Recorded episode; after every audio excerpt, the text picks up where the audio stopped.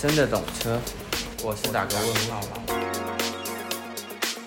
今天好吗？这里是真的懂车，我们是个有鲜明立场的节目，专门聊大家对中古车业好奇的议题，用最直球的方式分享行业真心话，帮助大家别再踩坑。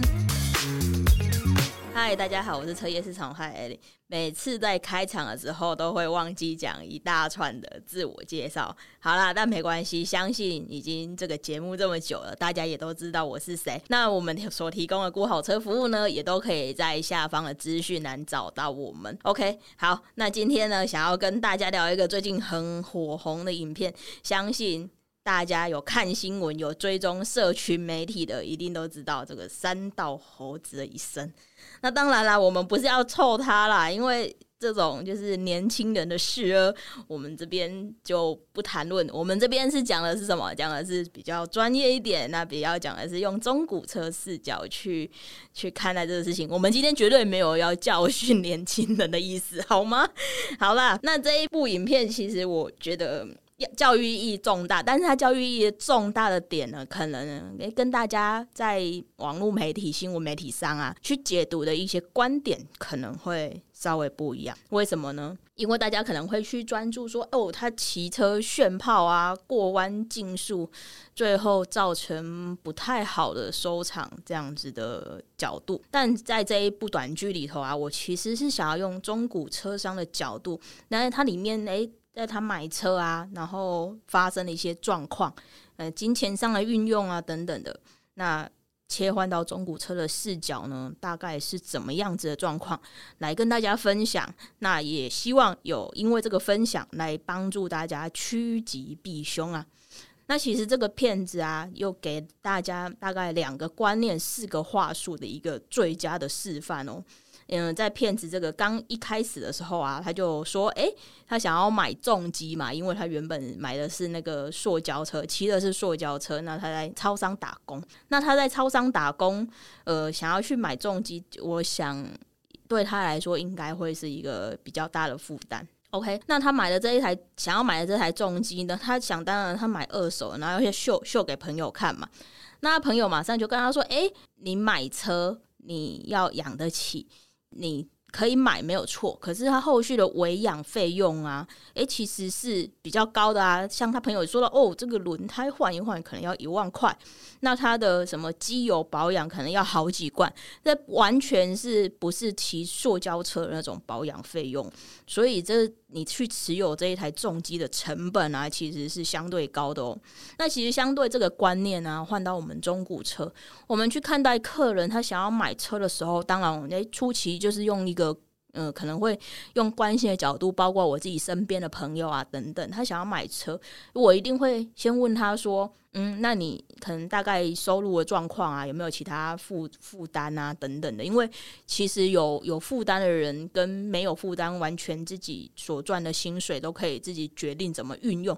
诶，那个人负担的车款的车价还真的不一样。我这么很直白的说，好，一个月大概可以负担一万块车的车贷的人，跟一个月。可以负担三万块车贷的人，他是可以买的车、选的车绝对不一样。但是又有一个一个一个盲点，就是诶，他负担一万块，可以负担一万块，这个人他不一定会比能负担三万块的人赚的还要少。也许是因为他有一些家庭负担等等的，他就没有办法呃拨那么多预算在于这个车子的车贷上面。那也许他三万块可以负担三万块的人，他也许就赚六万，他觉得诶。自己想要玩呃拥有一台梦想的车子，那愿意把自己薪水的一半去付车贷，诶，对他而言，呃，就是是可以接受。也许生活可能就不太能有其他的开销，然后他也不用负担什么。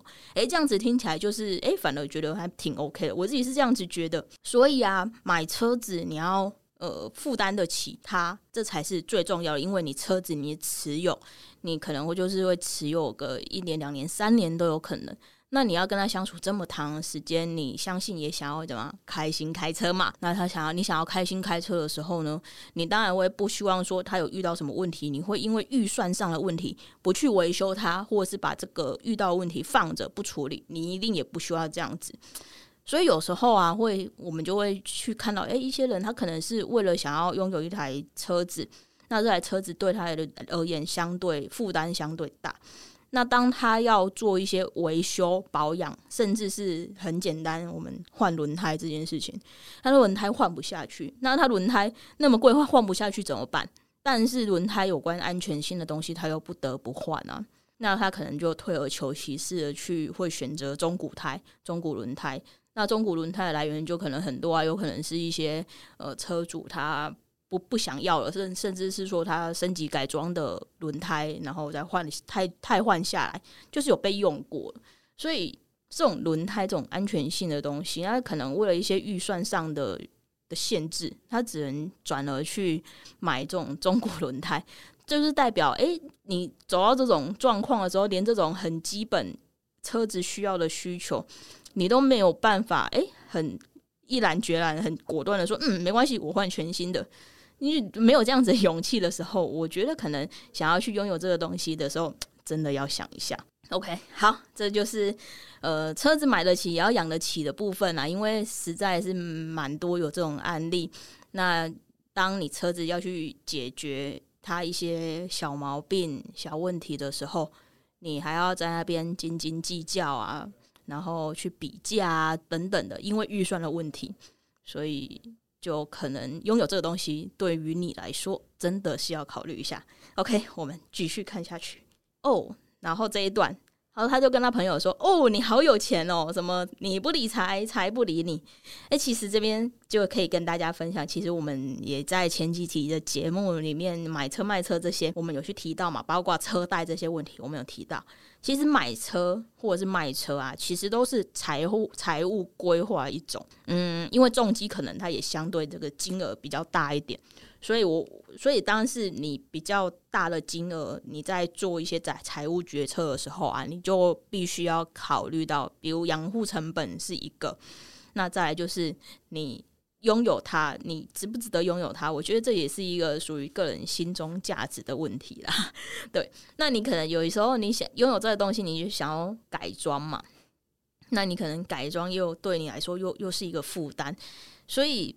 买车跟卖车啊，有时候我们真的会因为买车而买或卖车。你在你的生活开销里头，你就要开始去规划，说你一个月大概有多少钱可以花在车。就如同我们在上一个上一趴，就是买车买得起要养得起这个观念。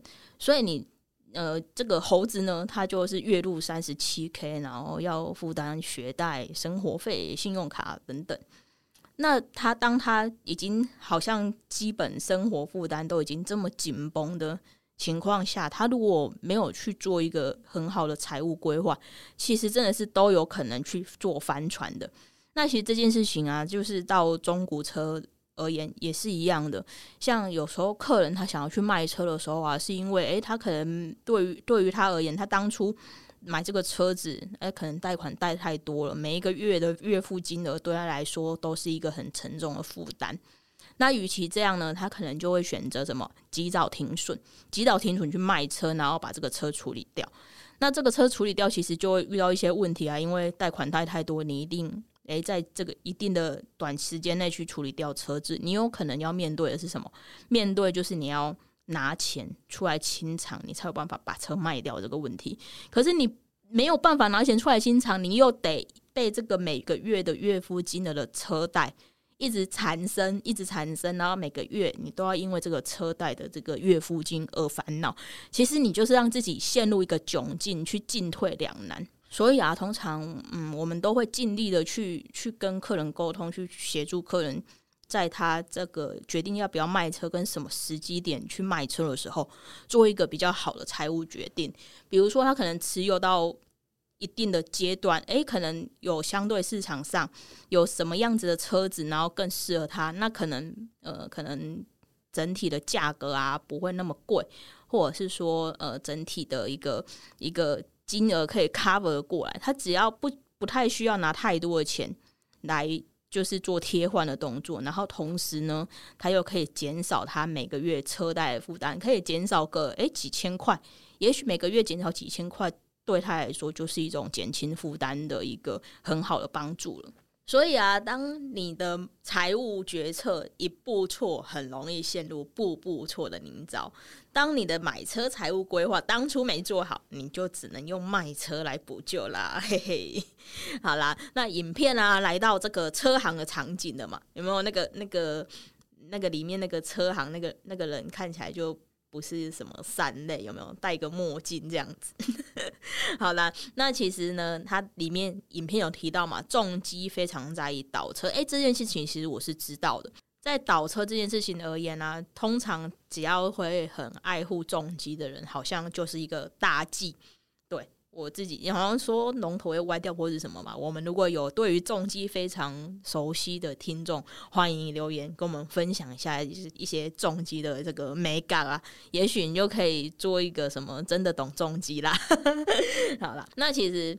重机在意倒车嘛？那其实，在中古车的时候，在中古车的这个视角而言呢，中古车就是什么重在意的是重大事故、泡水或变造。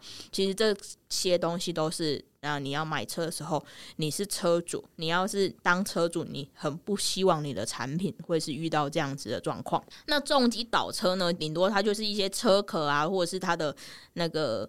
装饰件等等的，他去换新，有有刮伤，可能就去换新。那可惜有时候，有时候这种这种料件去换新，好像不是都看不是很容易辨别。那也许真的很懂中间人有没有换过，他可能真的看得出来。那在中古车来看呢，就是中古车就是在意。板件有没有换新嘛？那车子可以去辨别说，诶、这个板件有没有换新，有没有拆过，甚至是它是拿那个那个沙漏零件来装上去的，哎、好看起来好像都是原厂件，只是还是有哪里觉得好像不太一样啊，有色差等等。这个其实就是在中古车可以判别，只是在中机上面有没有办法去判别说它到底哪里有换过？我想这是另一个专业的美感，我们欢迎懂中机的朋友来分享。好。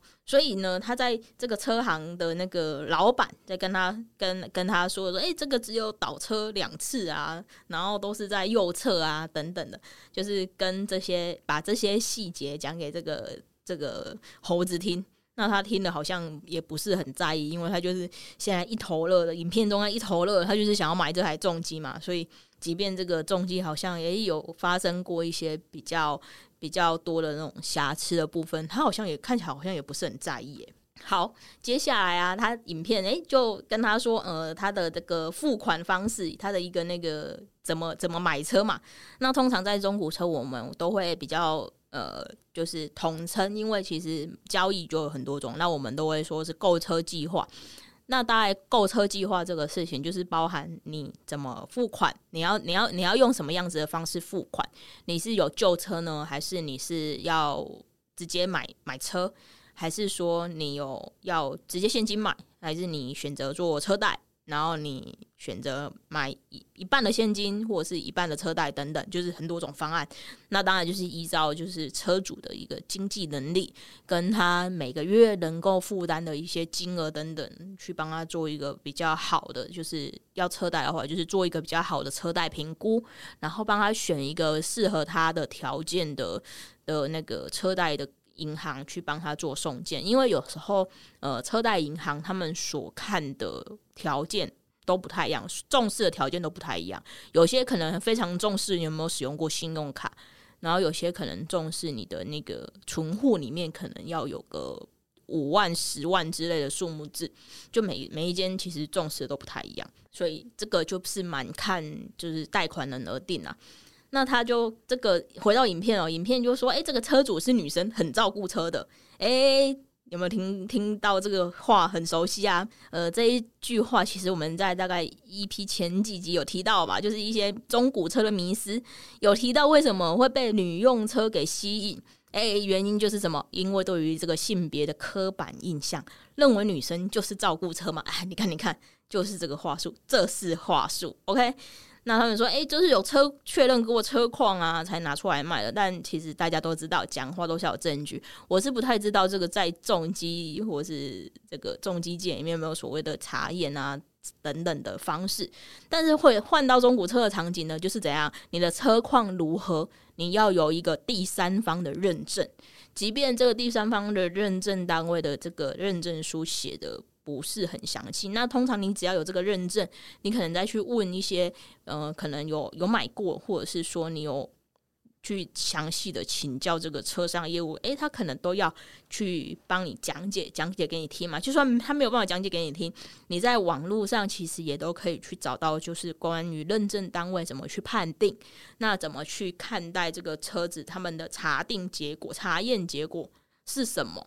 一定你都可以找到这个资讯，你就会讲相对比较放心嘛，而不是靠着就是销售方那边的就是片面支持，你就要来相信说，诶，这个车子真的是没有问题啊，等等之类的。好，然后他接着呢又说哦，因为是车主急着卖，所以他们的那个优惠很很优惠啊，售价很低什么的。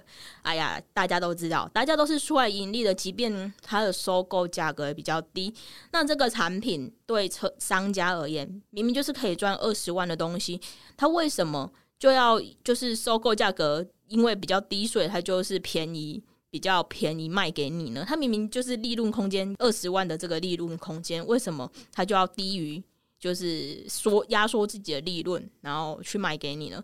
你真的是大家出来盈利啊？这不是慈善事业，所以什么？这就是话术，又是话术啊！好，这是我们听到的这个第二个话术。OK，那第三个话术呢？发现诶，车主他在贷贷款那个银行不会过，他讲的这个话。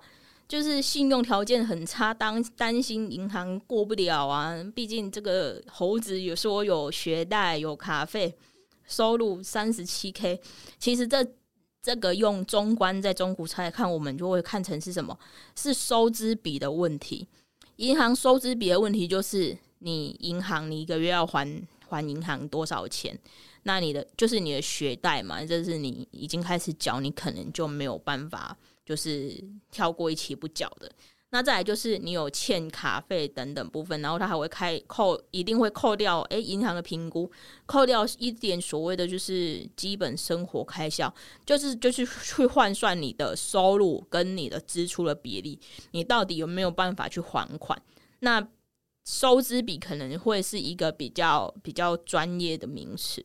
那可能就会白话一点讲，收支比就是你有没有办法去负担你每个月车贷，他是怎么去评估的？OK，好，所以呢，他就是说，诶，你没有办法用用银行，那我们就什么可能要用融资管道啊，什么之类的。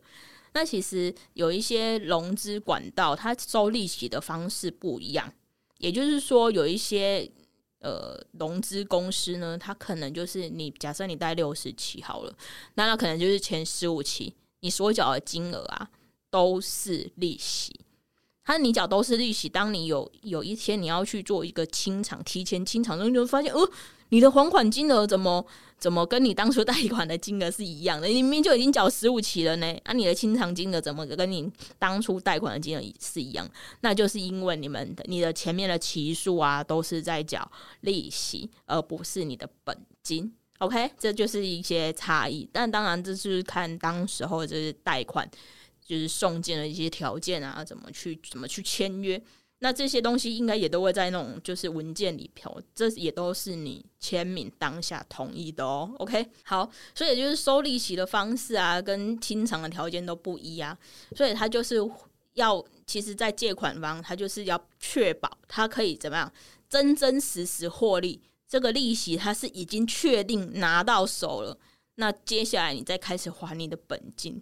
就是比较比较业界的说法，就是说什么是什么头重脚轻的方式啦，那那是一种形容词就真的是一大堆。好啊，然后呢，他就跟你说，诶，我们就是可以帮你什么强力过肩哦什么的。那有时候。呃，在这种机车比较小额，因为重机这种比较大金额的，他可能就是还是要找一个类似像车贷公司，像其实现在有些冲车贷的，就是公司跟银行，他们还是有去做重机，因为金额就会比较大，然后可能要去做一些建价啊等等的。那在呃，在机车有些机车店啊，你可能就买一般那种速克达摩托车，他们都会有一些做什么什么零元交车啊、无卡分期，那个其实也是融资的一种啊，就是大概是一期就是缴一张嘛，那它就有个金额。你其实用那种正规去中古车那种车贷利率的算法，其实它的那种利率其实都超高的。那有时候你去购买新车那种摩托车。他可能就是含在就是车价里面，然后甚至是他的一些优惠，就是包套给你了，就是这种行销玩法就是一大堆。所以有时候，呃，在中古车上面去看到什么零元交车专案啊，或者是说你只需要付一些排栏税啊，其实就是什么，它就是直接算好，然后灌灌灌到车价里面，然后跟你说，哎，你这多少钱？那你当真的很仔细去算你的车子究竟买多少钱的时候，你有时候把那个数字算完，你可能自己又会吓一跳。对，这个这个。案例其实就常常在发生，因为都会觉得说，哎、买车不用拿现金出来，有这么好？然后呢，我一个月只要缴多少多少这样子啊，就这样子缴下去。那你可能已经缴快完了，或者是说有一天你要卖车，你才恍然大悟，说，天哪，你怎么居然就是付了那么多利息钱？然后你的车价到时候要卖的时候，哎、怎么好像被估得很低或一文不值？不不不，其实就是你当时候啊，车子。包含那些利息等等的，对，就是买买的这个整个价价钱总金额就是被拉得太高了。那都这个都是因为你去做一些什么无卡呃，不是无卡分期，你去做一些什么零元交车专案啊所带来的后果。那到底这些贷款怎么玩呢？我相信这个有可以开一集，我们再好好的来聊一聊。好。这个强力过件就是话术哦，大家一定要记得，强力过件这一定是话术。那其实过不过件就是条件跟利率的问题嘛。你只要是呃高风险银行认为你是高风险的人，那对他来说，我要银行要承受风险比较高的状况下，他当然要多收一点利息啊。我相信这是合理的吧。所以什么强力过减话术话术，好不好？小心。好，最后一个话术呢，就是就跟刚刚上面有点一样，他是说，呃，零元交车这种东西呢，其实什么利息送件，呃，才会呃利息的部分送件才会知道。嗯，在中古车而言，通常中古车你想要去买车，啊，车子有一个有一个牌灯，然后有一个大概的就是车子是多多少钱这样子，然后你只要去决定说你要。拿多少钱出来？你可能拿五万，拿十万，然后你可能可能只能拿个两万，这样子去做一个利率评估，其实都可以评估的出来的。其实很少说是什么呃送件才会知道利率，这种通信的这种东西哦，通常就是送件了，你知道利率了，你不想要也不行了。为什么？这就是有关于二手件的问题。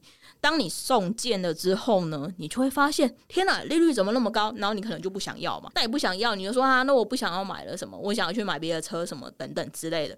但是这时候就会说，就那个对方一定会告诉你说啊，那那你这个短时间送件，你可能第二件利率还是会那么高，或者是说你还要再等，你要等时间，等个三个月、半年。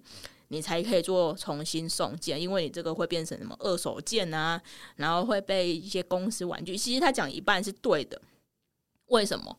因为你的送件利率，送件一旦进件之后呢，你你去反悔，然后你说你不要，其实这个连征拉下去都会有记录，一定会有记录。那一定有记录，诶，你可能不明原因，然后不不想要了，也一定会有记录嘛。那你再想要再去做第二次，比如说你在第二个地方你看了车，哎，可能给你一个好的好的一个试算利率啊等等的，或者是说车价你可能也比较负担得起，即便你选择买别款车，那你再去做送件的时候，你那个呃新的那个贷款的那个贷款方，他一定可以看得到你上一次拉联征的记录、拉联征的日期等等的，这一定都可以看得到，所以就会变成俗称他们。呃，大家会讲说，诶，这是二手件，二手件就会处理起来就更为棘手。那这个啊，一定会影响到你买车子没有办法顺利交车的问题，就会变成你又让自己陷入一个呃进退两难的一个窘境。所以啊，其实你在汽车你在买车的时候啊，你大概可以跟业务或者是说那个车贷那边可以自己先一个概念，你大概就是把你说，诶，你每个月。大概负债啊，然后你的固定支出啊，然后你的收入大概是多少钱？那你大概算一算，你就可以去得到说，哎，你这个利率，然后你的你的信用条件等等的，你大概就可以估算到你的利率大概是多少。其实啊，通常就是专业的业务，他们一个月里头三十天，几乎就是很常在去碰这种买卖件。你的利率可能有有跟他曾经交易过的客人这个条件相同，他也许也可以直接帮你估一个利率区间，虽然说不一定到准确。但也不会误差太多了啦。假设利率相同，然后你的这些贷款金额什么又又是在合理的范围底下，那通常他们帮你试算利率，就很少有什么大误差，就是大概就是落在可能误差个零点二五、零点五上下这样子而已，不会是说他帮你试算，诶，可能试算个三趴、三点五趴，结果你到银行端那边变成六趴、八趴，这个是比较不可能。有一个可能就是你可能没有把你的信用条件讲清楚，那他可能在评估的时候有就是 loss 掉一些呃对银行来说很重要的一个信用关键的条件，这才会有可能有利率的落差，所以这也是要小心的地方。那在于，哎，你怎么去评估？先自己先检视自己评估的贷款呢？这个我记得在一些我们哎长前几集 podcast 好像有聊过，这个是关于你的送件自己评估，你可以问自己，就是哎八个问题、十个问题之类的。好，这个我会把这个这个 EP 集呢，就是再放在资讯栏供大家参考，大家可以在车贷的时候呢，就是多有一点就是概念这样子。好，然后呢，呃，在于。比如说融资贷款这件事情，其实大家要想，因为机车的金额其实就会比较小。那机车金额比较小，它其实就会跟你说你缴多少钱啊等等的，你就是利率会高得吓人啊。那换算在中古车的时候呢，其实金额你有时候差个几百块，哎，你要想你这个车子可是分要分四十八期，要分六十期，对，你每个月就是差那一点钱，你这这样子六十期整个缴完，你会差多少钱呢？所以啊，就是在于呃利率，或者是说你的月付金这件事情啊，大家也真的要注意。那月付金这几好像有讲过啦，大家可以再往前翻一下。好啦，所以嗯，我看这个影片也快结束了。那他看起来就是后面他好像就是会帮他的那个女朋友买车子嘛。诶、这其实在中古车界有非常常非常常见，就他可能是男女朋友，然后然后在一起啊，决定要买个车啊什么之类的。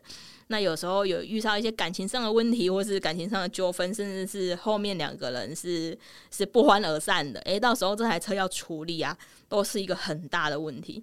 好了，这边就是小小劝世，然后跟大家结尾一下这样子。对，通常这种有关于金钱上的纠纷，不是只有只会发生在重机，也不是只会发生在中古车，其实。就是人与人之间的相处啊，我想就是这样子啊。有时候我们会因为一些钱的问题，然后就开始呃变了个人这样。那我相信啊，这个三道猴子这个例子啊，就是这个影片里面就是满满的可以给大家很多那种机会教育的一个一个成分。那相信大家应该也看了很有感。那上面呢，就是大家就是帮大家整理一下，大概有两个观念。然后跟四个话术跟大家分享，那希望有帮助到大家，那就先这样子啦，拜拜。我们会用市场派的视角持续分享，也邀请你到 Apple Podcast 或 Spotify 给我们好评，让我们更有动力。也可以到 IG 搜寻真的懂车，一起交流，一起懂车。还想听什么内容？欢迎留言让我们知道。拜喽。